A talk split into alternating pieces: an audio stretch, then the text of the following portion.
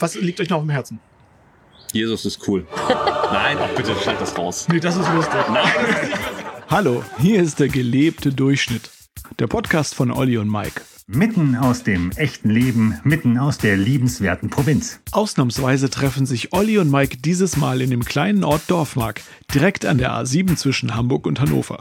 Mit dem Pastorenpaar Lea und Christian Nickel sprechen sie dort über Gott und den Glauben in der heutigen Zeit. Ob man Kirchen in Zukunft überhaupt noch braucht und was Pastoren gar keinen Spaß macht, erfahren wir in dieser Folge von Der gelebte Durchschnitt mit Oliver Hofmann Und Mike Pagels. Ja, ihr wundert euch vielleicht, wir sitzen nicht bei Olli in der Küche. Das ist auch nicht Ollis Garten. Nein. Das ist äh, ein wunderschöner Garten in der liebenswerten Provinz und zwar in Dorfmark. Wir sitzen im Ortskern von Dorfmark im alten oder am alten Pfarrhaus äh, aus dem Jahre. Da muss mir jetzt jemand helfen. Aus welchem Jahr ist es hier? 1642, glaube ich. 1602. Oder 48, jedenfalls zum Ende des Dreißigjährigen Krieges. Der ist 48 zu Ende, also 1648. Also zwei Jahre fertiggestellt, bevor du geboren wurdest. Ja. Das ist gut.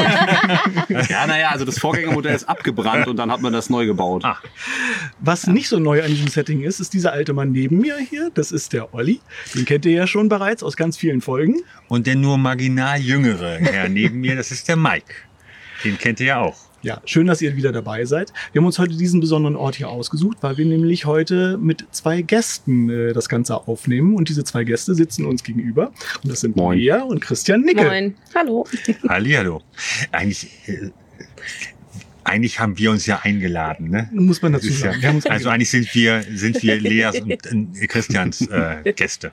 Und wir freuen uns, dass wir hier sein. Ja, genau. Wir haben es euch in den letzten Wochen schon verraten. Wir wollten einer, in einer Folge einmal über das Thema Glaube, über das Thema Gott, Kirche, Religion äh, in der liebenswerten Provinz. Wie wird da überhaupt geglaubt? Geht ihr noch zur Kirche? Ich zum Beispiel bin kein äh, äh, gläubiger Mensch, ähm, bin aber total fasziniert von der Geschichte der Bibel. Und Oliver, haben wir euch schon erzählt, ähm, ist ein gläubiger Mensch und äh, trifft sich sogar regelmäßig mit ähm, anderen Gläubigen. Wie, wie nennt ihr das? Stubenstammtisch. Was macht man da genau? Ähm, ja, es ist, äh, andere kennen es unter Hauskreis oder Bibelkreis. Ähm, wir äh, ja, kommen zusammen, ähm, reden über das, was gut gelaufen ist und das, was nicht so gut gelaufen ist und gucken, wie wir ähm, praktische ähm, Hilfestellungen bei Problemen zum Beispiel bekommen aus der Bibel, aus dem Glauben. Ähm, das kann manchmal einfach äh, sehr, ja, einfach sein. Das ist das Gebet oder ähm, der Glaube daran, dass man, dass, dass es besser wird, weil sich jemand drum kümmert. Und manchmal ist es dann auch einfach das gemeinsame Gebet, was dann halt einem nochmal Power gibt. Kennt ihr solche Stuben Stammtische? Ja, ja. Aus dem Studium vor allen Dingen. Ja, Ähm, das, das kommt drauf an, wo man ist. Das ist immer so ein bisschen die Prägung, wie die Leute vor Ort so drauf Mhm. sind. Und dann finden sich meistens ähnlich tickende Menschen zusammen. Ihr seid ja auch gleich tickende Menschen. Ihr habt euch ja auch, also nicht im Stubenstammtisch kennengelernt, tickende aber, aber ihr, ihr habt euch beim Theologiestudium kennengelernt, richtig? Das stimmt, ja. Ja, am ersten Tag. Oh, Direkt am ersten Tag. Also eigentlich schon vorher, Im aber ersten das Semester. Es gab eine Zeit, da gab es, ähm, wie hieß das? StudiVZ. Studifahrt. Richtig, stimmt, das gab's. Ja, ja, ja, das gab's. Die, die, ne? die Älteren erinnern sich. Und, ähm, ich äh, machte Abitur und meldete mich da ganz stolz an und Ja. guckte halt ein Jahr hier Student und Humboldt-Universität Berlin, lud ein Foto hoch. So, und dann passierte erstmal nichts. Und irgendwann landete auf meiner Pinnwand, ich glaube, das war der allererste Kommentar, irgendwas, irgendwas richtig Dummes. Und ich dachte mir, Ich habe was deine, ist das für eine Frau? Deine, deine, deine Seite in Jungfahrt oder sowas, Oh. was man so mit. Oh nein. Genau. Ja, auch, auch da, da hätte ich dann mit den Augen geleiert. So, und ich, ich war kurz vor Theologiestudium, ich komme eher so aus dem liberalen Mainstream und dachte so, okay, du gehst jetzt Theologiestudium, du triffst auf die ganzen Jesus-Latschenträger und die dir ganz viel erzählen wollen. Und dann passiert als erstes, ja, hey, ich bin in deinem Semester und ich in Jungfrau jetzt deine Bildwand. Und ich dachte die ganze Zeit, oh, das wird so schrecklich. Da werden nur eben diese Jesus-latschen Männer sein und die ganz langweilig sind. Und dann war da ein Foto von einem sehr gut aussehenden Mann mit einem Hut. Inzwischen weiß ich, dass das Foto, Foto in Rom vor der Cloata, Cloaca Maxima aufgenommen Eine, antik, eine antiken Gülleröhre. genau. Sehr, sehr schön. Ja, genau, es war nur eine Detailaufnahme. Ne? Wenn man groß sieht, dann sieht man die Scheiße. Und ich, ich erinnere mich noch, dass ich meiner Mutter gesagt habe, Mama, es ist nicht verloren. Es gibt hübsche Männer im Theologie. Also, Also es war das wirklich. ist alles Klischees, aber die, stecken ja selber in uns drin. Wir haben Ja. auch Klischees über Ja. Kirche und so. Und das war am Anfang des Studiums Ähm, genauso. So. Ja. Und dann fängst du halt an und dann lernst du ganz normale Leute kennen, Ja. die ganz normale Probleme haben, wie alle anderen auch. Ja. Trinkst Die Bier mit ersten denen. Semester waren sehr intensiv und sehr, sehr das war toll. Schon, das war schon cool. Schön. Wie, wie seid ihr überhaupt darauf gekommen, Theologie zu studieren? Willst du anfangen? Ja, also bei mir war es tatsächlich so, dass ich ich komme aus einem Theologenhaushalt, äh, mehr Generationen Theologenhaushalt. Ähm, aber es war nie so, dass ich Theologie studieren wollte, weil mein Vater und mein Großvater und meine Oma Tut mir Theologen leid, dass sind. ich gerade eine Grimasse gezogen habe. Das ist alles Ähm, auf, auf Film. äh, sondern das war tatsächlich so, dass ich mit 14 das erste Mal nach Frankreich, nach Thésée gefahren bin, in ein Kloster, also eine Community, wo sich jede Woche auch immer noch an die 6000 Jugendliche treffen Mhm. und gemeinsam beten dreimal am Tag, gemeinsam Bibelgruppen haben. Und ich war damals da so fasziniert von, weil ich eben in der Brandenburger Provinz aufgewachsen bin, äh, wo das mit dem Christsein schon eher schwierig war. Mhm. Und dann da Christen zu treffen, Menschen, die glauben, in meinem Alter, ähm, da wuchs dann dieser Wunsch so ganz langsam mit 14 und ich bin da jedes Jahr hingefahren.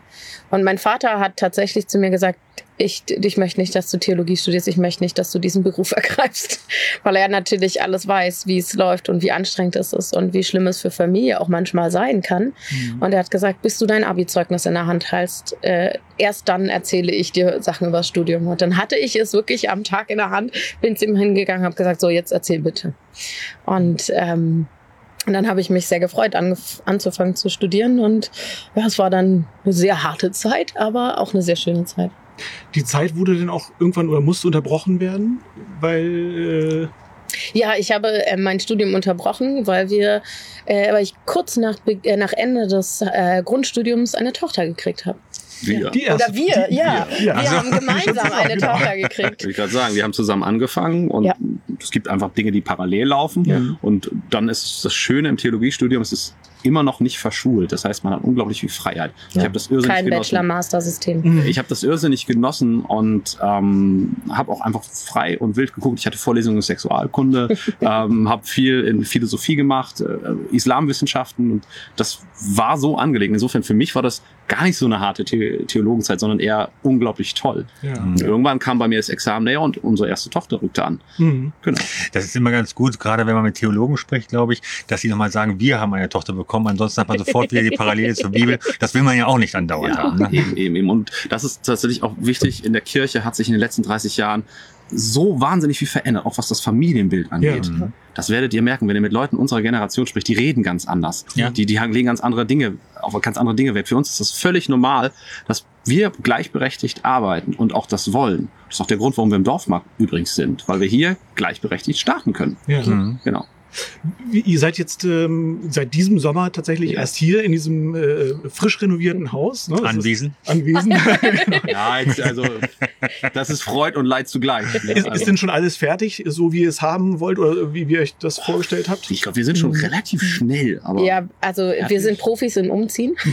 Es ist jetzt innerhalb von sechs Jahren der dritte Nein, wir sind, große Umzug. wir sind Profis für Übergänge. Ne? Profis für Übergänge. Leben, Tod, Wohnung Ja, A, das Wohnung B.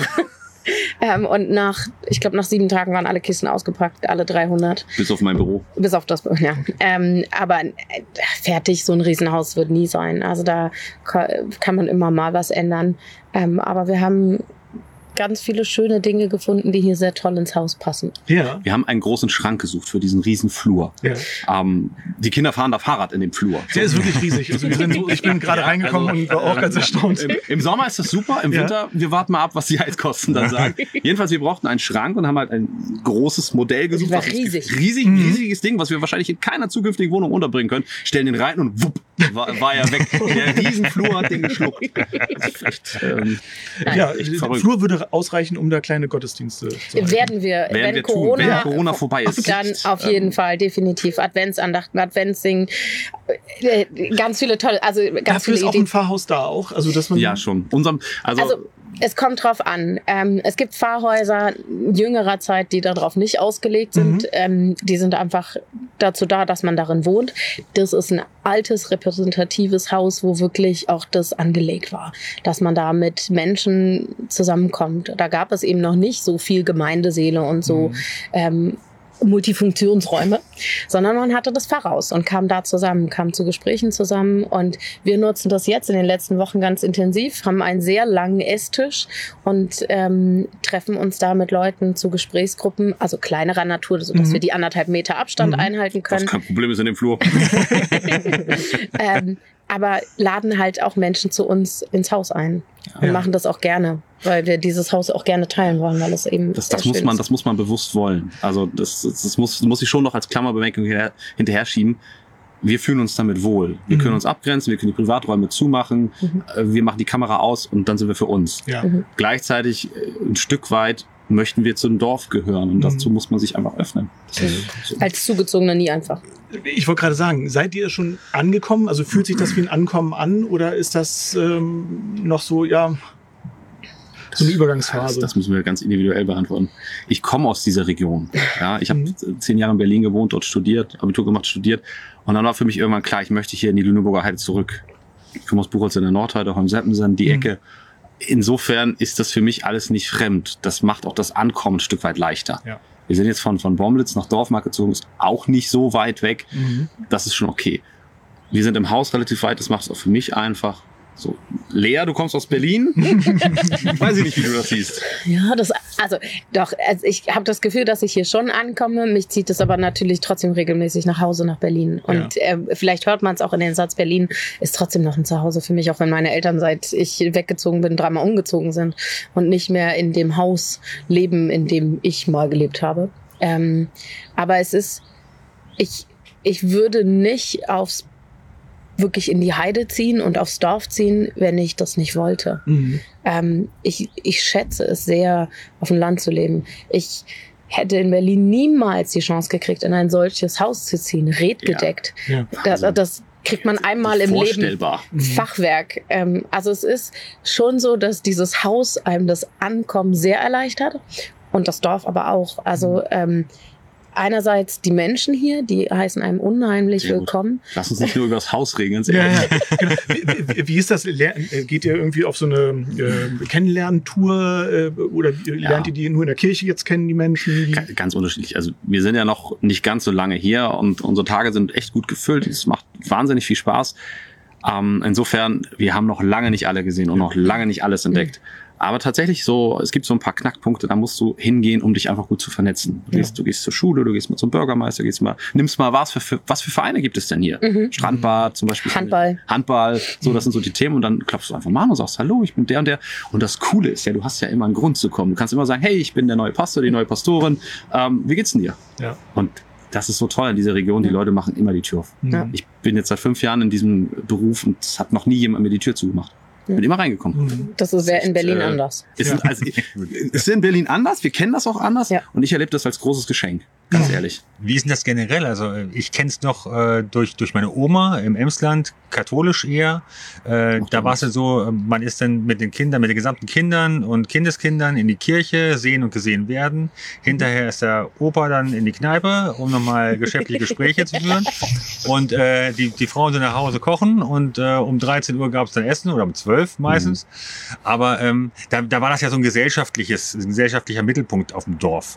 Ähm, ist das heutzutage immer noch so? Könnt ihr da irgendwie sehen, dass es schon noch diese Tradition gibt, zur Kirche gehen, hinterher dann ins gemeinsame, trinken. ja. eventuell oder halt andere gesellschaftliche Mhm. ähm, ähm, Gründe finden, sich zu treffen? ich beobachte, beobachte ganz stark, das verändert sich. Also ich beobachte wirklich, dass die Generation, die das gemacht hat, die gibt es noch, die mag es auch hier sicherlich noch mehr geben als anderswo, aber die beerdigen wir gerade. Also Ja. das muss man sagen, da machen wir schöne Trauerfeiern und dann ist es auch okay. Und die Nachfolgenden haben einen völlig anderen Lebensrhythmus. Ja. Also die gehen Sonntagmorgens äh, vom müde von der Fünf-Tage-Woche, von der Sechs-Tage-Woche, gehen die zum Bäcker und freuen sich, dass sie mit ihren Eltern, mit ihren Kindern frühstücken. Ja. Ja, das geht uns übrigens nicht anders. Mhm. So, ähm, das ist für uns eher die spannende Überlegung. Das war mal und das war auch gut, das hatte seine Zeit. Und was machen wir jetzt? Mhm. Ja. So, welche Uhrzeit ist unser Punkt? Ähm, sind wir vielleicht auch einfach, gibt es nicht nur diesen einen Punkt in der Woche, wo alle halt hingehen? Äh, und ich glaube, es ist auch eine romantische Vorstellung, dass es den je gab.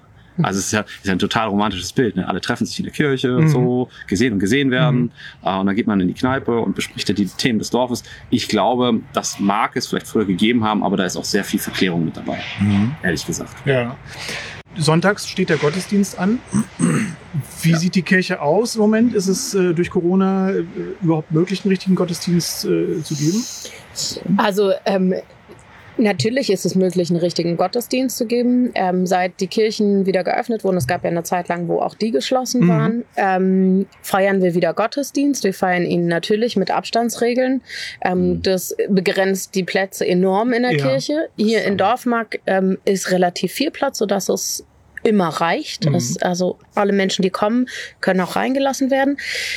Das, was vielen fehlt und mir auch fehlt, ähm, ist, dass man nicht singen kann. Ja, Wir haben uns in Niedersachsen, zumindest was die Landeskirche angeht, darauf geeinigt, nicht zu singen. Also Mhm. es wäre unter gewissen Bedingungen schon möglich, das in Niedersachsen auch zu tun. Das ist Ländersache, die regelt das eigen. Und ähm, einfach um vorzubauen, dass irgendwie in der Zeitung steht, gefährlicher Gottesdienst, Corona-Explosion nach äh, wildem Happening oder sowas, Mhm. das wollen wir nicht. Sondern Ja. wir wollen schon auch zeigen, okay, gesellschaftlich ist das jetzt Thema. Wir tragen äh, Mund-Nasenschutz, wir halten Abstand, wir desinfizieren Hände, wir nehmen die Daten auf. Also wir machen bei den Regeln ganz mit und zwar von Anfang an. Und das finde ich auch erstaunlich. Evangelische neigen eigentlich dazu, so ein bisschen frei zu drehen. Jeder, jede Gemeinde hat so ihr, ihr Thema und die lassen sich auch so schnell nichts sagen. Ja. Aber bei dem Thema beobachte ich eigentlich, haben die allermeisten mitgezogen. Ja. Das finde ich positiv. Ja. Also wirklich. Jetzt seid ihr beide äh, selber ja noch äh, sehr jung, äh, gerade Anfang Mitte 30, Ja. ähm, ähm, mit zwei Kindern hier jetzt in Dorfmark angekommen. Ähm, du hast gerade gesagt, Lea, du hattest eine Ordination. Ja. Kannst du mal ganz kurz erklären, was eine Ordination ist? Ja, also es ist so, dass wenn man Pastorin oder Pastor werden will, studiert man evangelische Theologie.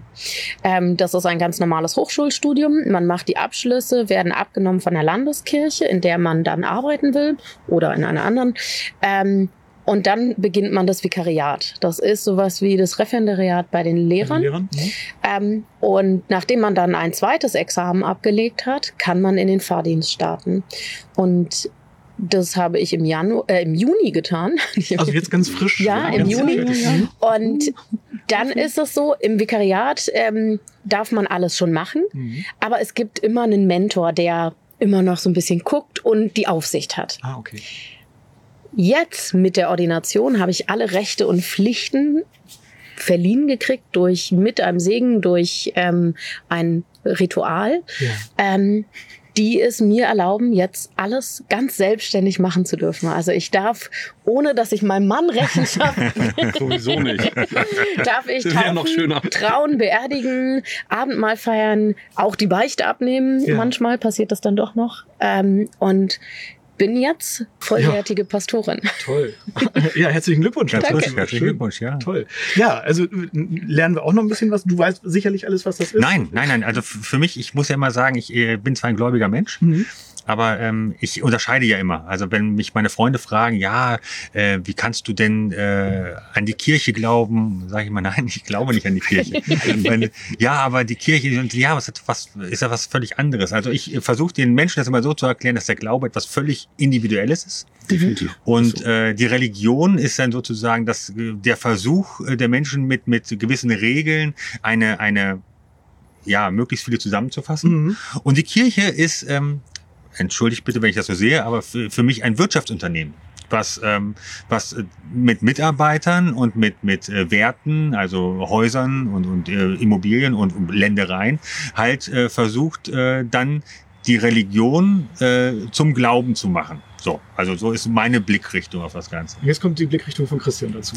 Die ist äh, überraschenderweise nicht weit weg. Ja. Also tatsächlich würde ich auch sagen, jeder Mensch ist gläubig. Selbst wenn Leute von sich sagen, nein, ich bin nicht gläubig, dann gibt es trotzdem diese Vorgänge in dir drin. Ähm, du musst für dich irgendwie klären, wo komme ich her, wo gehe ich hin, was passiert, wenn ich sterbe. Und dieses Nachdenken darüber, das ist schon ein sehr religiöses Nachdenken. Ob das dann immer gleich Form annimmt wie das Christentum, wie der Islam, Judentum, das ist sehr stark kulturell bedingt. Du wächst halt hier in Mitteleuropa auf, hier gibt's halt erstmal Christen. Mhm. Ähm, wenn du woanders aufwachsen würdest, dann wär, würde es wahrscheinlich anders klingen. So, also das ist so eine Grundannahme. Wobei ich nie jemand anderem sagen würde, das und das ist deine Religiosität. Das musst du schon selber rausfinden. Mhm. Das ist sozusagen eine Arbeit, die zur Persönlichkeitsbildung dazugehört. Das Mhm. passiert. Mhm. Ah, Und das kann dir keiner abnehmen. ist für uns total spannend. Wir begleiten Menschen dabei. Ja. Bieten Dinge an, bieten Traditionen an, bieten Worte an, Gedanken an, versuchen rauszufinden, passt das zu dir, passt das nicht zu dir, ähm, was brauchst du, was können wir wegschmeißen, Mhm. so. Und da gibt es einen wahnsinns großen Schatz in der Bibel, ähm, in, in Traditionen, den wir haben und auch aus, ja, auch aus gelebter Erfahrung. Also Ja. das, was ich, was ich selber erlebt habe, das erzähle ich weiter. Ja, genau. Genau. Punkt Kirche. Ich glaube, wenn du gläubig bist, dann bist du nie alleine. Genau. Kein Gedanke von mir, ist von Josef Ratzinger. Habe ich mir geglaubt. Glauben, von einem- glauben kann man nicht alleine. Glauben genau. kann man nicht alleine. Ja, genau, der geht, also Glauben kann man nicht alleine, das stimmt. Und Ratzinger geht halt noch eine Ecke weiter. Es ist witzig, dass ich als Lutheraner einen Katholiken. Der, auch- der auch noch Papst wurde. Aber gut, geschenkt. Er ist trotzdem ein guter Theologe an manchen Stellen, auch wenn ich vieles nicht teile. Jedenfalls, ähm, Gläubige sind nie alleine, das stimmt. Und ähm, die suchen den Austausch miteinander. Die drängen immer darauf, dass sie andere finden. Die, die müssen gar nicht gleich ticken. Das ist, das ist ein Irrglaube. Auch in der Kirche sind nicht alle in dieselbe Richtung. So, es gibt, es gibt vielleicht einen Rahmen Mhm. und da, da passt du ungefähr rein und dann fühlst du dich wohl. Und wenn der Rahmen zu weit weg von dir ist, dann fühlst du dich auch nicht wohl. Mhm. So, aber du drängst immer darauf hin, mit anderen Leuten zusammen zu sein. Das geht gar nicht anders. Also man kann, ohne Kirche wird es schon schwer zu glauben. Ohne Kirchen. Also für Ja. uns, da glaube ich, da sind wir uns einig, kannst du ja wahrscheinlich gleich noch ergänzen, ähm, gibt es mehrere Kirchen. Also es ist nicht so, dass wir jetzt die eine Kirche haben, sondern wir sind, wir sind hier in Niedersachsen und da gibt es halt viele Lutheraner und das ist dann eine lutherische Kirche. Und die ist für uns die richtige, die passende. Wenn ich in Bayern wäre, dann müsste man überlegen, gut, ich will trotzdem heiraten, also wäre ich wahrscheinlich nicht Priester geworden. das ist ja auch schwierig, weil ohne Frau ist doof ähm, und ohne Kinder.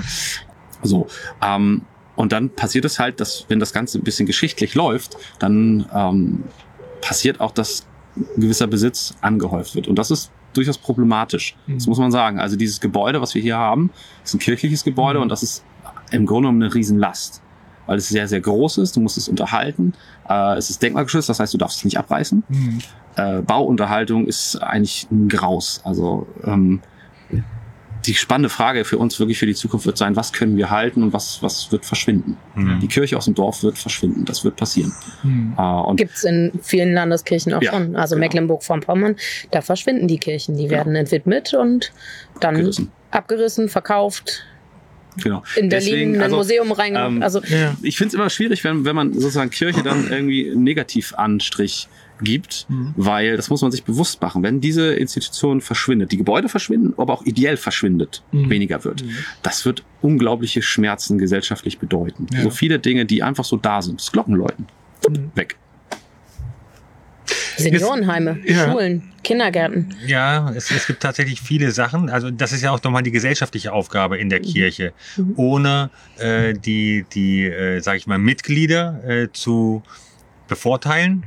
Weil du bist jetzt Mitglied, deswegen darfst du in den Kindergarten reingehen. Die sind ja offen für alle. Also da Mhm. ist ja schon Auf evangelischer Seite definitiv. Und das Mhm. sollte Auch- auch so sein. ja, ja genau, Ganz auch, auch äh, CVJM oder so, wenn Ja. man jetzt mal die ganzen Jugendorganisationen sieht. Pfadfinder. ne? Ähm, genau, da können halt auch äh, Menschen mitmachen, die äh, wie du äh, glauben, dass sie nicht glauben. Das ist Ähm, tatsächlich immer sehr spannend. Also auch wenn wir mit Konfis viel unterwegs sind. Ja. Ne? Da hast du wirklich die breite Mischung und so als, als äh, pubertierender Mensch. Ähm, da bist du gläubig, da rebellierst du, da bist du, Ja, ja. da bist du ist alles dabei. Es ist so wahnsinnig spannend. Und das an einem Tag. und das an einem, das, das an einem Tag geballt auf einen Raum. Also für mich, für mich macht das große Freude, so da sich auseinanderzusetzen. Äh, und es ist immer ganz gut, wenn einer so ein bisschen dabei ist und ein bisschen Feuer gibt, dann Ja. ist das nicht ganz so dröge. hm? Wie- ist das? Also äh, du selber äh, möchtest ja auch ganz viel in der Jugendarbeit hier im, im, im Wir beide, wir beide. Ihr beide Ja. wo- Ja. wollt ganz viel in der Jugendarbeit, Konfirmationsdienst, wa- was noch alles? Was wollt ihr da machen? Oder wie wollt ihr die jungen Menschen erreichen? Weil die jungen Menschen fehlen ja auch. Ne? Das ist genau wie beim Radio. Ich komme aus dem Radiobereich. ähm, Uns laufen die jungen selben Menschen. Boot. Genau, wir sitzen eigentlich im selben Boot. Ja. Was, was Ja. tut ihr dagegen, gegen den Schwund? Ähm, da sein als wir.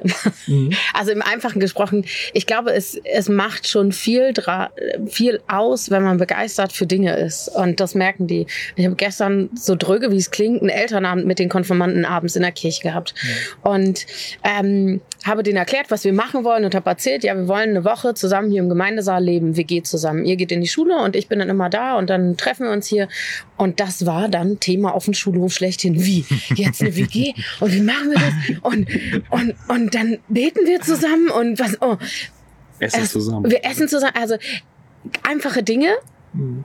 und ich glaube, für mich Kernpunkt an der Konfirmandenzeit oder dann auch in der Jugendarbeit ist, meinen Glauben, zu leben, also gelebten Glauben erfahrbar zu machen. Mhm. Ganz, ganz unverkrampft so. Also Ja. wir sind, wir machen dieselben Dinge wie alle anderen auch. Wir haben dieselben selben Probleme wie alle anderen auch. Freuen uns, wenn wir einen Netflix-Account irgendwo erschnorren können. ähm, und solche Themen. Und wenn, wenn das andere mitbekommen, dann merken die, ah, okay, man muss irgendwie nicht komisch sein, um gläubig zu sein, sondern man, man hat einfach in seinem Leben eine, ja, eine Dimension entdeckt, vielleicht auch eine gewisse Tiefe entdeckt, die, die wichtig ist, die mich trägt. Und trotzdem liebe ich es, zum Beispiel mit einem Bulli durch die Gegend zu fahren.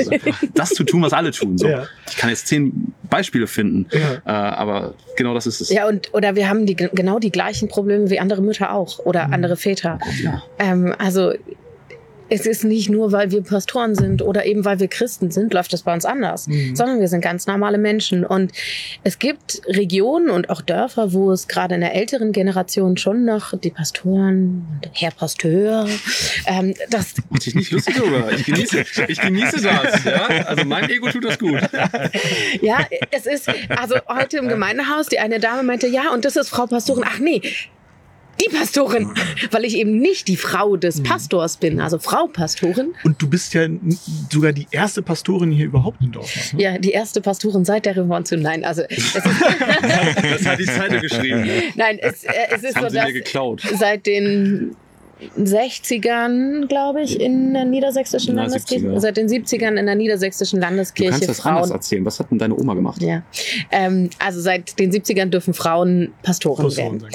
Meine Großmutter hat tatsächlich auch Theologie studiert und ähm, hat Theologie angefangen zu studieren, weil sie als Konfirmandin einen so hübschen und netten Pastor kennengelernt hat, den sie dann auch irgendwann geheiratet hat, aber hat dann eben Theologie studiert, ihren Abschluss gemacht und hat sich dann entschieden, naja, sie will heiraten. Und damals war es so, entweder man heiratet oder man wird Pastorin. Krass, oder? Ne? Dass ein Arbeitgeber das vorgeben kann, ist Ja. völlig abgefahren. Ja. Und sie hat sich dann entschieden, sie heiratet, ist Theologin und wäre bestimmt auch eine ganz tolle Pastorin geworden, hat dann im Krankenhaus Krankenhausseelsorge gemacht, viele, viele Jahrzehnte, ähm, hat das letztendlich auch gelebt, Mhm. aber sie durfte es eben nicht werden. Und für die war das vor zwei, äh, vor zwei Wochen, glaube ich, einer der bewegendsten Momente in ihrem Leben. Sie stand mit mir im Altarraum und hat mich in meinen Dienst gesegnet. Ähm, Wow. es, es war nicht nur für sie, sondern auch für alle anderen. Ja. Sie wurde von allen Senioren, die in der Kirche saßen, danach angesprochen. Oh, das war ja so schön. Und wer sind Sie denn überhaupt? Ja, ich bin die Großmutter. Ach, toll. Ja, ähm, also ich glaube, dass es. Ich weiß ganz genau, es ist überhaupt nicht selbstverständlich, Pastorin werden zu dürfen und zu können. Ich bin groß geworden in, ein, in einer Landeskirche in Brandenburg, wo es also in meiner Umgebung damals eben noch keine Pastorin gab. Und das wird immer mehr und das Berufsbild ändert sich. Es gibt immer mehr Frauen, die Theologie studieren. Inzwischen sogar mehr Frauen, die Männer. Theologie studieren Mhm, als ja, Männer. tatsächlich. Ähm, noch ist es nicht im Beruf so. Das hat aber auch Gründe. Also es ist einfach ein Beruf, der extrem aufwendig ist, der sehr, sehr viel Zeit kostet, aber genauso ganz, ganz viel schöne Dinge hat. Und äh, Jetzt müsst ihr mal sehen, das, was sie beschreibt, das ist in den letzten 30 Jahren passiert. Das ist kurz. das ist Das ist. Wahnsinn, wie Ja. sich die evangelische Kirche gewandelt hat, zum, meiner Meinung nach zum Positiven Ja. an vielen Stellen. Nicht alles, aber an vielen Stellen zum Positiven gewandelt hat. Ähm, das macht mich schon ein bisschen stolz. Nicht, dass ich das selber gemacht hätte, aber dass ich Teil des Teams bin. Ja, wir Finde ich sind, echt gut. wir sind jetzt hier eben auch die Ersten, die als Ehepaar auf einer Stelle ist, die sich. Gut, das ist jetzt nicht so ungewöhnlich. Nee, es ist nicht Aber so ungewöhnlich. aber Wir weißt- teilen uns die Stelle gleichberechtigt. Weißt du, Also- wa- was, ich- was ich meine, ist der, ein bisschen größer geschaut, ähm, dass äh, Homosexualität im Mainstream des Evangelischen, das ist kein Thema mehr, damit schockst du niemanden mehr. Nee, nee. Ist total witzig. Immer wenn irgendwie was ähm, mit Kirche und Schwulsein kommt, dann stürzen sich Medien gerne drauf und denken sich so, oh geil, jetzt haben wir das, Mhm. das Aufregerthema und die Theologen stehen da und, oh, schon wieder. so, so ein So Bad. Wirklich, das, die Sau ist durchs Dorf. Das, Ja, das interessiert keinen mehr. Äh, generell heute ist, ihr habt gerade die 70er Jahre angesprochen, seitdem die äh, Damen jetzt auch an die äh, an den Altar dürfen. Ähm, seit den 50er Jahren haben wir Gastarbeiter, das heißt neue Religionen, die äh, zu Mhm. uns gekommen sind. Es werden immer mehr, ähm, weil wir auch immer mehr Religionen halt halt äh, kennenlernen. Es gibt ja Mhm. unterschiedlichsten, auch äh, auch in der evangelischen Kirche gibt es ja nochmal die unterschiedlichen absolut. Unterteilungen. Ähm, Das stimmt, das ist auch ganz wichtig. Also ich rede als, als äh, Liberaler im Mainstream. Es gibt auch in der evangelischen Kirche, das ist sehr, sehr bunt. Ne? Also da gibt es auch nochmal andere Felder, ganz Ja. völlig klar. Aber wie, wie, wie wichtig ist es jetzt für euch als Pastorenpaar die anderen Glaubensrichtungen und, und Schwingungen mh, zu kennen Mhm. und, und auch zu berücksichtigen. Bin in Berlin groß geworden. Danke, Ralf. Ja, das ist Danke, Ralf. Ich hätte nichts anderes gesagt. Also wer in Berlin als gläubiger Mensch unterwegs ist, der sucht überhaupt religiöse Menschen, mit denen er zusammenhalten Das kann. ist vollkommen- so, und das, dann ist die zweite Frage ist, ja, und was bist du eigentlich?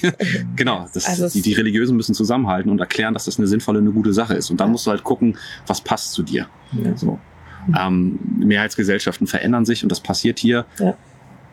Das, ich finde das positiv, ehrlich gesagt. Ja. Ich, ich bemühe mich eher darum, ähm, Religiosität als was Positives darzustellen. So. Und dann rauszufinden, aus welcher Tradition kommst du eigentlich? Was steckt da so drin? Was brauchst du? Hm, Genau. Und die Antwort ist für mich, ich bin Lutheraner, ich bin evangelisch, ich bin hier gerne. hm. Ich bin nicht als Lutheranerin groß geworden. Das ist auch ganz spannend. Das ist auch spannend. Ja, ja, ja. Wie, wie, wie bist du denn groß geworden? Ähm, tatsächlich, also ähm, mein Vater ist ja auch Pastor und Theologe ähm, und der hat damals beim Bischof vorstellig werden müssen, weil er seine Kinder nicht taufen lassen wollte. Hm? Warum? Wir sind als Ja, Kind, genau so. geguckt. wir sind alle Pastorenkinder im Alter von zehn Jahren erst getauft worden, weil mein pa Vater ähm, einen Theologen namens Karl Barth ähm, sehr gut findet und der ist, findet die Wenn er Kindertaufe das jetzt hört. Ich, also, Entschuldigung, dass ich dir ins Wort falle. Das ist für die Aufnahme eine Katastrophe, weiß ich. Aber wenn er das jetzt hört, echt. Sag's vielleicht nochmal. Ähm, Karl Barth ist ein Theologe, der davon ausgeht, dass es gar nicht wichtig ist, dass man als Kind getauft wird, sondern dass man dazu glauben muss und ein Bewusstsein haben muss. Ob das mit zehn nun wirklich ist, Mhm. ist auch die Frage. Ähm, ich habe mich dann im Studium tatsächlich mit dieser Frage näher auseinandergesetzt und bin zu der Erkenntnis gekommen, ja, ich kann mein Kind als Baby taufen lassen. Also, das war auch ein Streitpunkt im Studium. Ich habe innerlich gedacht, ja, Karl Barth ist so der, der wirklich eine wahnsinnig große, wichtige Figur, Kirchenvater des 20. Jahrhunderts so. Mhm. Ja. Und was er geschrieben hat, finde ich an vielen Stellen auch einfach falsch, Mhm. ehrlich gesagt. Ja und nein. Also er ist total spannend, um sich mit ihm auseinanderzusetzen. Und er schreibt, Nein, ist er nicht. Er schreibt, er, wisst ihr das? Er schreibt eine Dogmatik, also so eine, so eine, so, so, eine, so, eine, so eine Darstellung, wie, wie Glauben funktioniert, ja? Ja. Und dann fängt er ein Band an, zweiten, dritten, dann macht er Band 1, Teil 2, Teil 3, Band 2, Teil 1, 2 Ach so, und so, okay. so. Und dann stirbt der Junge irgendwann und ist nicht fertig geworden. So, und Cliffhanger, um jetzt- absoluter um jetzt- Cliffhanger. Um jetzt zu erklären, wie sehr mein Vater Bartanhänger war, nach seiner Hochzeit ist er mit seiner Frau unter den Büchern der Dogmatik durch. Genau. Was andere Im irgendwie mit dem Spalier. Feuerwehrschlauch machen, Ja, ja, ja, so, ist, achso, haben die die Bücher hochgehalten. Als Oh. Kind, ähm, also für Wow. ihn war das total toll, weil er hat das von seinen Freunden geschenkt gekriegt und für ihn war das ein wichtiger Moment und meine Mutter hat da mitgezogen. Und das, ich finde das total schön, dass die beiden das gemeinsam gemacht haben. Aber natürlich merkt man, ähm, Generationen verändern sich. Mein Vater ist ein wirklich toller Pastor, war mehrere Jahre Landesjugendpastor in Berlin und Brandenburg und der schlesischen Oberlausitz. Und ähm, das war für, regional. war für mich als Kind eine tolle Zeit. Ich habe unheimlich viel von Landeskirche mitgekriegt und hatte dann die Möglichkeit, ich will jetzt, ja, die Möglichkeit, auch mal eine andere Landeskirche kennenzulernen und habe mich jetzt ordinieren lassen auf die lutherischen Bekenntnisschriften. Und das ist kein Problem für mich. Also, ähm, Und für die Familie ist es auch okay nein, gewesen? nein, für die, also für meine Großmutter sowieso nicht, weil Ja. sie Bart ganz komisch Mhm. findet. Als Sohn muss man natürlich rebellieren. Ähm, nein, das spielt für meinen Vater auch keine Rolle mehr. Okay. Nein. Ich glaube, das sind auch eher so Theologenspielereien. Das, das hat in, Ja. der, in der gelebten Praxis der evangelischen Kirche nicht so eine große Äh, Für meinen. Vater hat das eine Rolle im Glauben gespielt. Ja. Also sein, Ja, also seine Glaubensüberzeugung war halt so, dass er gesagt hat, ihm ist es wichtig, dass dein Bewusstsein mit dabei ist. Aber- D- Darf ich kurz, wann war denn bei euch das Bewusstsein äh, tatsächlich da? Das, äh, habt ihr als Kinder gemerkt, ich glaube an Gott, oder war da so ein Wissen da? Da gibt es etwas, was mich. Das ist eine ganz berühmte Frage. Gibt es so ein Aha-Erlebnis? Bist du irgendwie mal aufgewacht? Ja, ja, genau. Dann stand der Herrgott so an deinem Mhm. Bettkasten und hat gesagt, ne, so. Mhm. Nein, natürlich nicht. Das ist ein schleichender Prozess. Aber Glauben ist nicht fertig. Glauben ist ein, ist ein Weg. Du fängst als Kind an und hörst als Sterbender auf. Bis zuletzt. Und du hast immer Momente dabei, in denen du zweifelst. Das, das ist so. Mhm. Und ähm, ich finde, gerade die Momente, in denen ich gezweifelt habe, die haben mir im Nachgang unglaublich viel gebracht. Das war für den Moment total blöd, weil Mhm. du, du fühlst dich schlecht und es stürzt auch ein bisschen was zusammen, an dem du dich erstmal festgehalten hast, die Sicherheit geht verloren und ähm, dann arbeitest du dich da durch. Dann hilft es auch, wenn du andere Leute hast, denen du das erzählen kannst. Mensch, das ist mir jetzt passiert und es ist scheiße und so. Und dann kommst du aber irgendwann weiter Mhm. und merkst, es war wichtig, dass das passiert ist. Weil sonst entwickelt sich dein Glauben nicht. Mhm. Ich glaube, Glauben und Zweifel müssen zusammengedacht werden. Das musst du als Grundlage haben, sonst, sonst kriegst du kein Gefühl dafür, was Glauben wirklich ist. Mhm. Genau. Wir sind momentan so sehr in der Theorie verhaftet, sage ich jetzt mal so. Ja. Also äh, vom, vom praktischen her ähm, kenne ich es halt durch, mein, durch meinen Stubenstammtisch, äh, dass wir ähm, wir haben von, von Gott eine sehr ähm, eine väterliche Vorstellung. Also der liebende, schützende Vater, der der mehr aushalten kann als wir und der uns nur das zutraut, was wir auch leisten können. Also es ist eine gewisse Gewissheit beziehungsweise ein, ein gewisses Grundvertrauen da. Aufgewachsen bin ich aber im katholischen Glauben, wo es eher darum geht, äh, du weißt schon, dass der liebe Gott alles sieht. So, und dann steht man plötzlich da und denkt sich so, ja, okay, und er wird mich bestrafen. Also es sind ja schon verschiedene Gottesbilder. Wie ist euer Gottesbild? Kennt, kennt ihr den Stasi-Psalm? Nein. Ja, Psalm 139. Du bist ja ein bisschen fitter. Ja, Ne? ne, lohnt ich, nicht. ich stehe und liege, so weißt du es. Ja, und wenn ich auch noch bis zum Äußersten der Erde fliehe, so bist du auch da. Und selbst wenn ich bei den Toten bin, bist du auch da.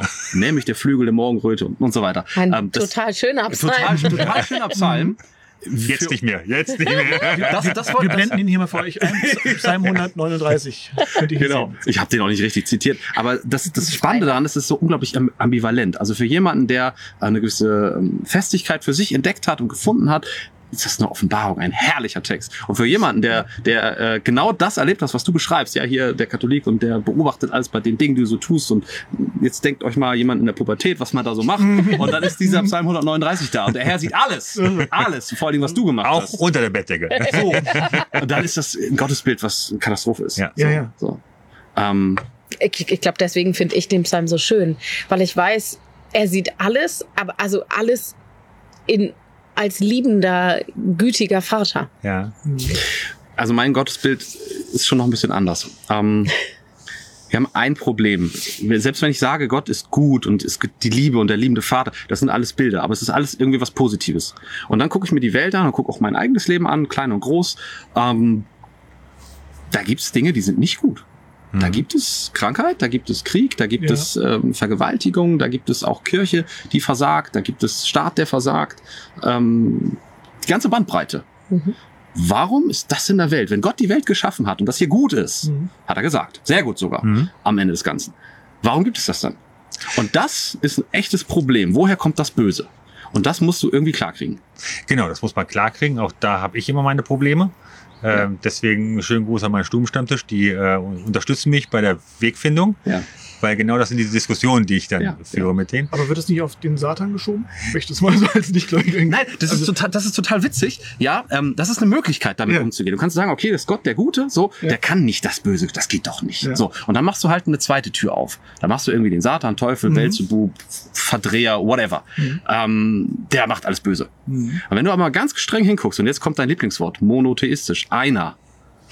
Gott, Satan, Moment, das ist ja zwei. Mhm. Das geht doch gar nicht. Ja, okay. Und je nachdem, wie stark du dieses zweite Pendant machst, dann hast du so eine Yin-Yang-Geschichte, gut Mhm. und böse. Das ist eigentlich nicht christlich Nee. und auch nicht jüdisch. Eigentlich wollen die ein Gott. Das ist deren evolutionärer Fortschritt sozusagen, an dem wir mitmachen. Mhm. Ähm, das ist eine Lösung, die finden für viele plausibel, aber wenn du, je länger du drüber nachdenkst, desto weniger überzeugend ist das Ganze.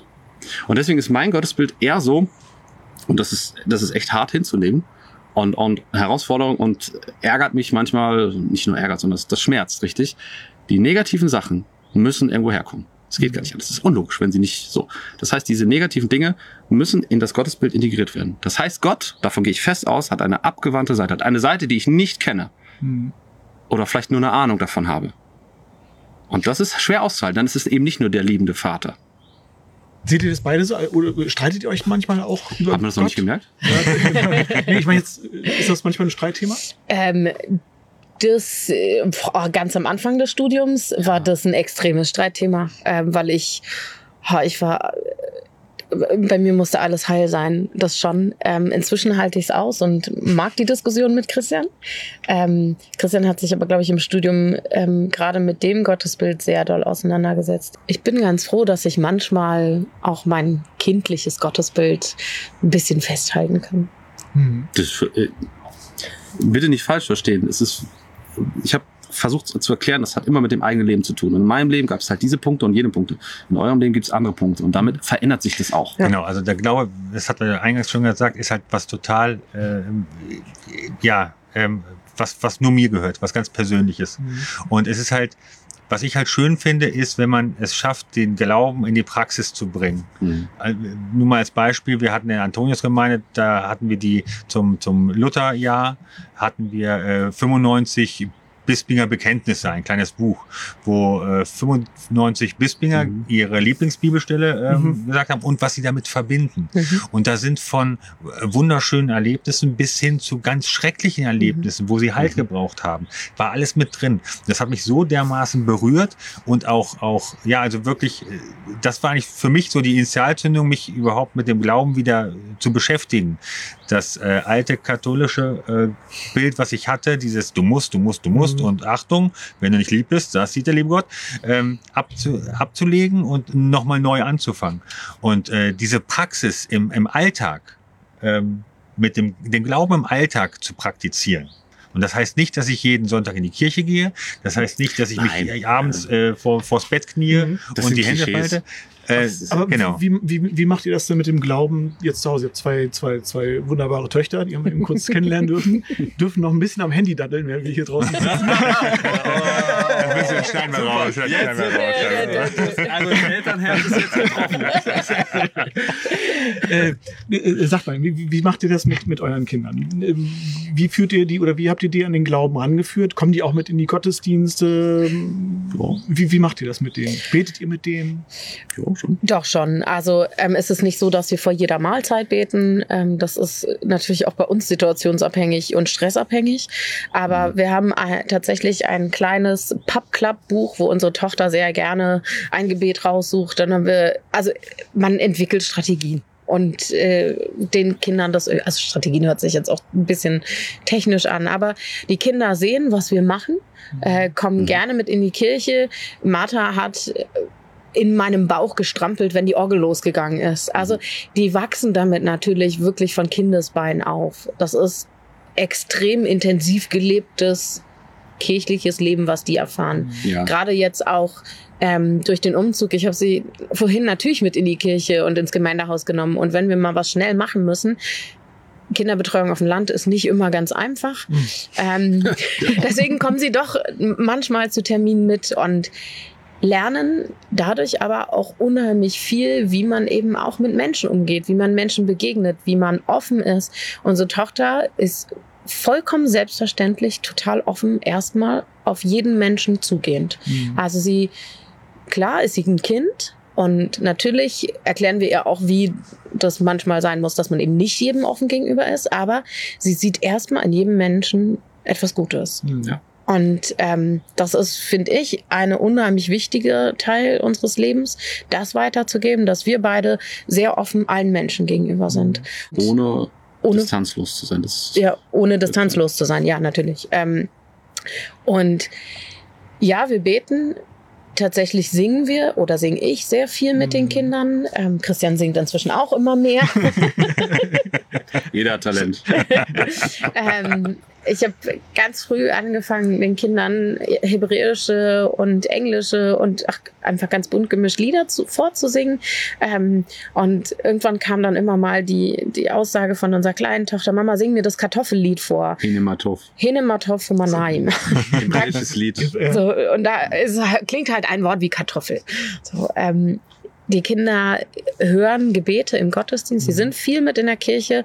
Wichtig ist mir, ich brauche eine Atmosphäre, wo ich auch entspannt bin. Deswegen ist mir eine Spielecke total wichtig in der Mhm. Kirche, weil Mhm. nur so kann ich meinen Glauben leben. Wenn ich sehe, okay, die Kinder sind beschäftigt, die Kinder kriegen dadurch Glauben und Gottesdienst mit, Mhm. ohne gezwungen zu sein, still in der Bank zu sitzen. Ja.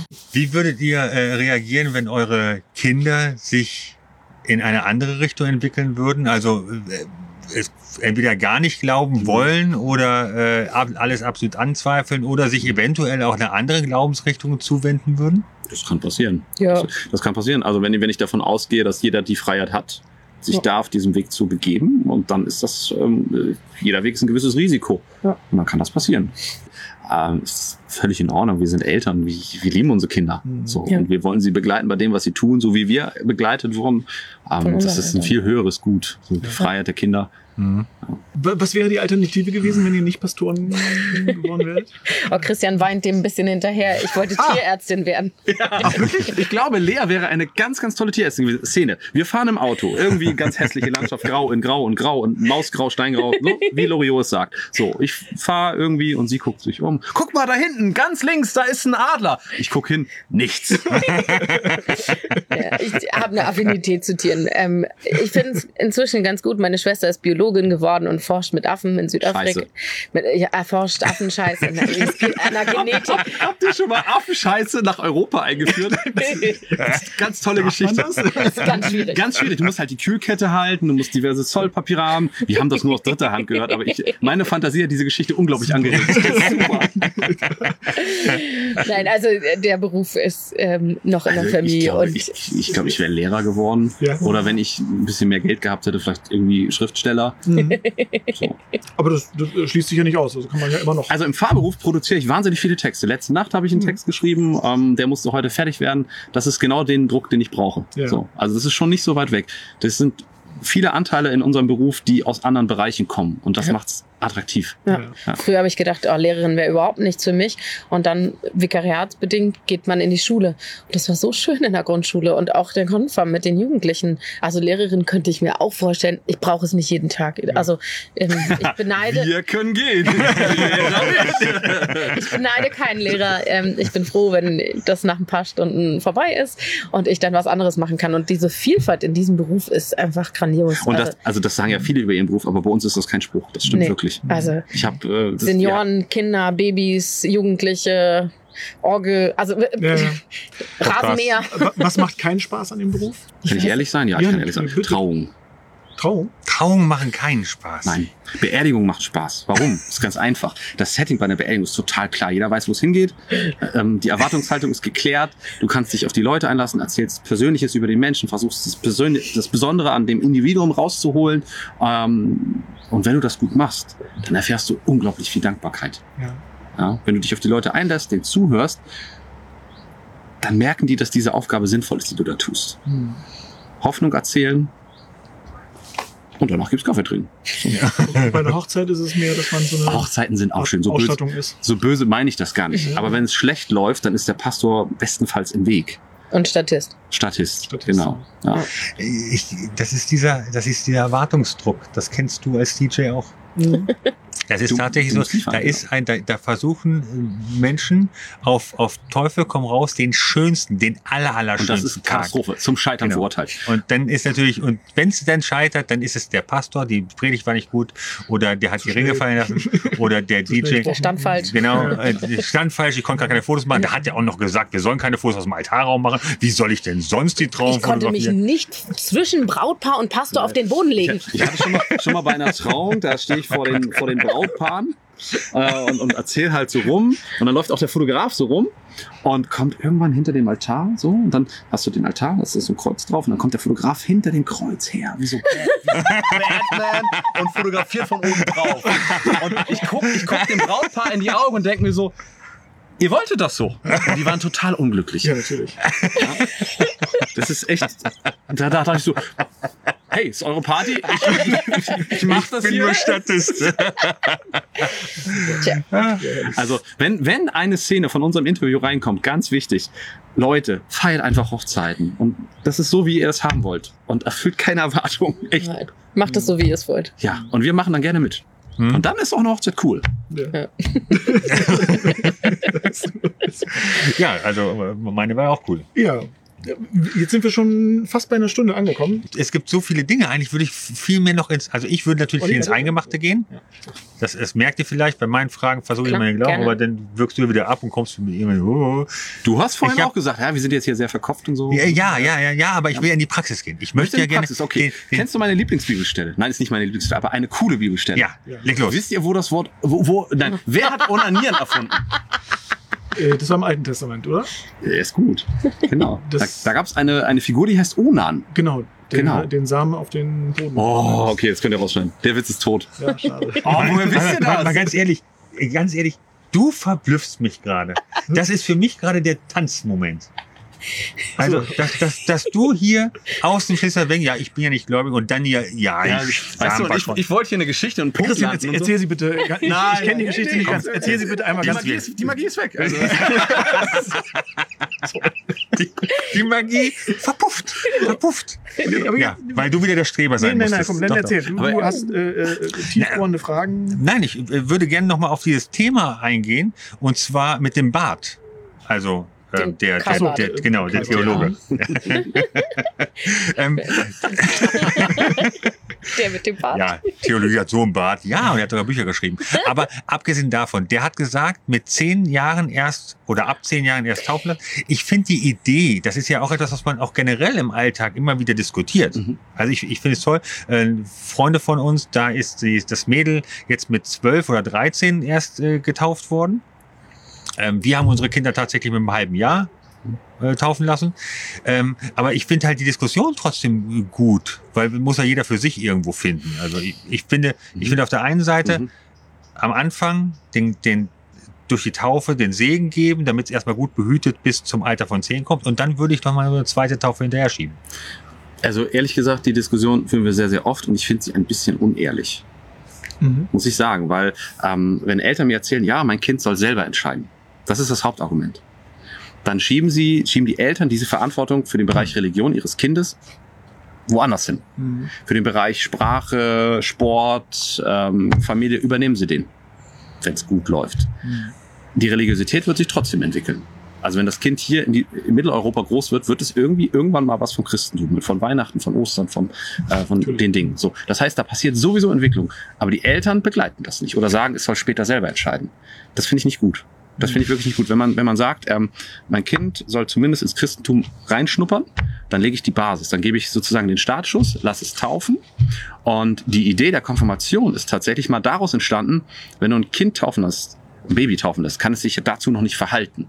Da muss irgendwas, wie du schon sagst, was kommen, was dann die eigene Antwort darauf ist. Das Bejahen Das Ganzen. bejahen oder sagen, okay, das ist jetzt nicht der richtige Weg für mich. Ich gehe woanders lang.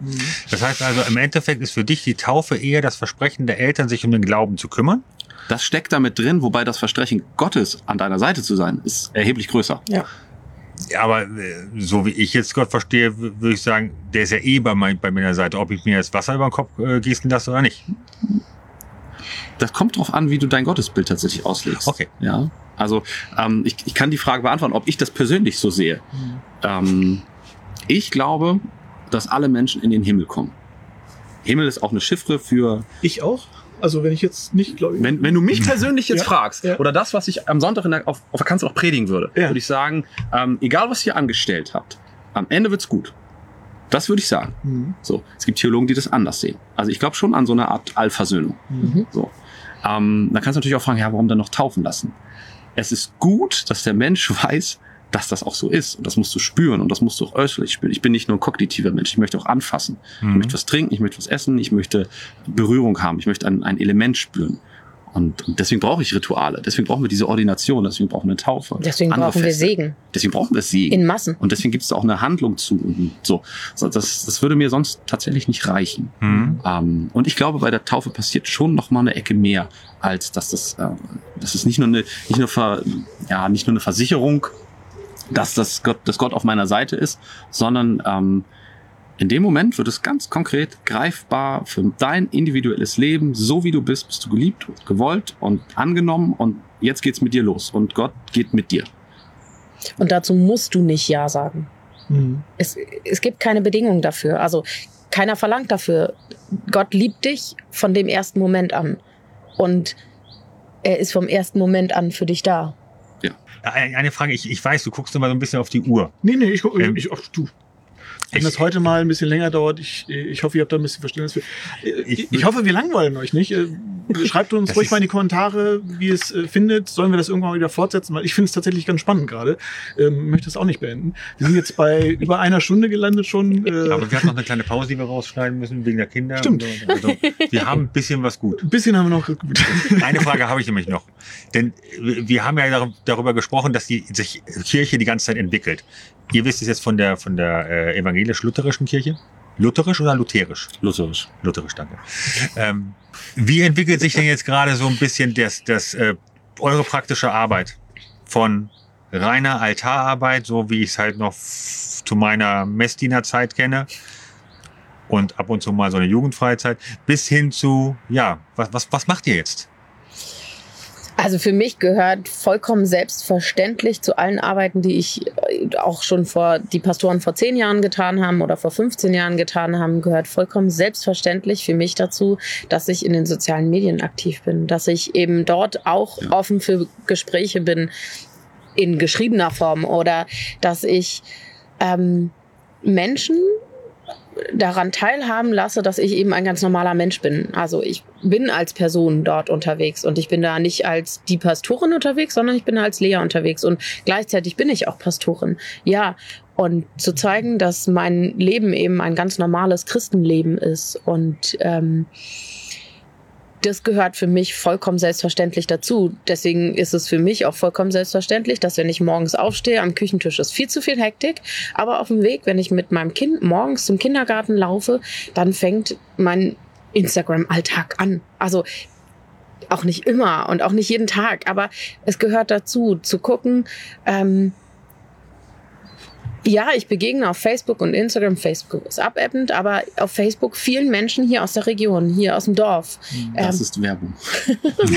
auf den sozialen Medien. Also in den, so ja.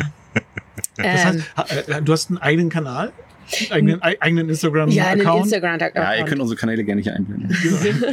Also äh, hier oder da? Nein, also wir haben einfach gemerkt, und das ist auch nicht, nicht auf unserem Mist gewachsen, Mhm. also dass auch ähm, andere, viele, viele andere, wir Ja. sind da überhaupt, wir Nein, sind totale kleine, kleine Lichter. Was das sagen, wirklich kleine Lichter. Viele, viele andere ähm, sind im kirchlichen Raum, Bereich unterwegs. Sie haben einfach gemerkt, da sind Menschen. Ja. Also es treffen sich Leute digital. Das ist genauso real, wie als wenn wir jetzt so zusammensitzen. Und das Und das man, sind nicht nur junge Leute, Nein, sondern es ist durch die die Bank. Bandbreite bis 84 Ja, von 14. was weiß ich, Oder ist ja auch ist völlig egal. Da sind Leute, also müssen wir da auch hin. Ja. Mhm. Und man muss das ernst nehmen. Ja. So. Und das hat bei Kirche manchmal ein bisschen gedauert, bis das ernst genommen wird. Das ist so. Ähm, aber da gibt's ganz tolle Leute, die das echt gut drauf haben. Ja. Das heißt also, der, der Paradigmenwechsel von ich stelle mich an den Altar und warte mal, was reinkommt, Das ist vollzogen. hin zu Ja, Ich gehe raus. ich gehe raus und da entweder wo- digital oder tatsächlich. Aber ist das nicht auch anstrengend? Hm. Doch. Natürlich ist es anders. Ist, me ist, mega, ist mega an. Also, dann musst du schon ehrlich sein. Also, also ich versuche Ja. da ehrlich zu sein. Na klar, ist es anstrengend. Also, ich muss genau filtern, was sage ich wie, wo. Ja, gut. Ähm, du, Ja. kannst, du kannst deine Person, dein Individuum online richtig schön zusammenbauen. Was Ja. passiert auf Instagram? Ja. Ne? Eben, ich ich genau. zeige nur mein geilstes Essen und Mhm. am nächsten Tag ist halt nicht so geil. Genau. Ähm, Ja, hat natürlich. Äh, und ich finde, da kann Kirche auch echt, äh, oder wir als kirchliche Mitarbeiter echt zeigen, ja, es ist okay, es ist cool, da mitzumachen, aber ich muss nicht immer überdrehen. Ich habe nicht nur äh, Mhm. die schöne Sonnenseite meines Lebens, sondern es gibt halt auch Tage, die so. Und gestern das, Abend habe ich Bilder aus dem echt, echt unaufgeräumten Kinderzimmer. was wirklich ein Chaos hoch 10 ist und was mir wahrscheinlich gleich äh, ich dorthin muss. Also es ist eben unser Leben. Also, wir können hier noch ewig sitzen, aber ich weiß, Christian, du musst jetzt noch gleich zu einem Gottesdienst. Ähm, man erwartet dich.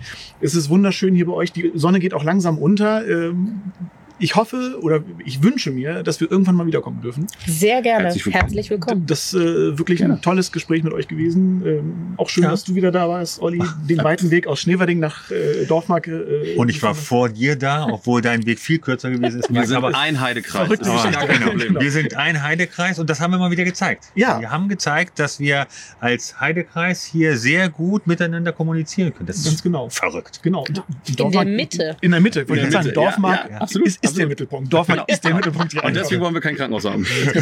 Aber eine Sache, Christian, eine Sache muss mir noch verraten. Ähm, ähm, du hast ähm, Lea versprochen, wenn sie mit dir auf, auf das Land zieht, in die liebenswerte Oh. Das Provinz, ist, das ist tatsächlich wahr. Ja, das ist keine Zeitungsente oder so. Das ist wahr. bekommt sie ein Pferd von dir. Ja. Ist es das da hinten? Das war einer der Versuche, aber Er hat mir auch Pferdewurst angedreht, aber die habe ich abgelehnt. Ist nicht dein Ernst. Ja, klar. jetzt komme ich ganz schlecht weg. Ist okay. Nein, ähm, Ich nehme auch Dislikes, das sind doppelte Likes. Ist gut. ich, ich liebe Tiere, ich liebe Pferde. Ich, ähm, habe, ich habe schon eine Katze bekommen und das Pferd, das kommt auch noch. Ich habe Reitstunden genommen. So. Ich Ja, habe, ach, ich habe im November ich habe jetzt- ich ihm zum ja. Geburtstag Reitstunden geschenkt. Er saß auf dem Pferd, er fand es gut und Das- ich arbeite das- weiter. Ich, hab- also ich habe da so Befehle gegeben. Keine, also ich habe irgendwas gemacht. Und dann hat das Pferd immer zur Besitzer rüber geguckt, so, soll ich das wirklich tun? und sie macht und dann tat es. Das war ein sehr, sehr, sehr, sehr War gutes wirklich, Pferd. wirklich gut. Ein sehr gut dressiertes Pferd. Ja, schön. Also ihr merkt, ähm, es macht Spaß, mit Pastoren zu sprechen. Äh, sucht auch ruhig mal die Nähe oder den Völlig Kontakt. normale Leute. Völlig normale? Menschen. Verrückt. Ich will nicht sagen durchschnittliche Menschen, aber es sind völlig normale Menschen und sehr, sehr freundliche und sehr nette Menschen. Vielen Dank für die Aufnahme hier äh, in euer Pfarrhaus, dass Ja. wir hier äh, zu euch kommen Cool, dass ihr da wart. Ja, schön, dass ihr da Spaß wart. gemacht. Habt ihr noch ein letztes Wort, was ihr unbedingt, ähm, äh, was liegt euch noch auf dem Herzen? Jesus ist cool. Nein, auch bitte, schneid das raus. Nee, das ist lustig. Nein, das ist nicht lustig, das ist Klischee. Kommt in die Outtakes. Du darfst hier noch mal reingucken und noch mal anderes sagen. Ja, vielen Dank, ihr beiden. Gerne. Sehr gerne. Bis zum du dich nächsten auf Mal. und ihr macht ganz in Ruhe. Ich bin doch hier. Super. Ja. Super. Warte, ich muss hier einmal eben stoppen. Ja.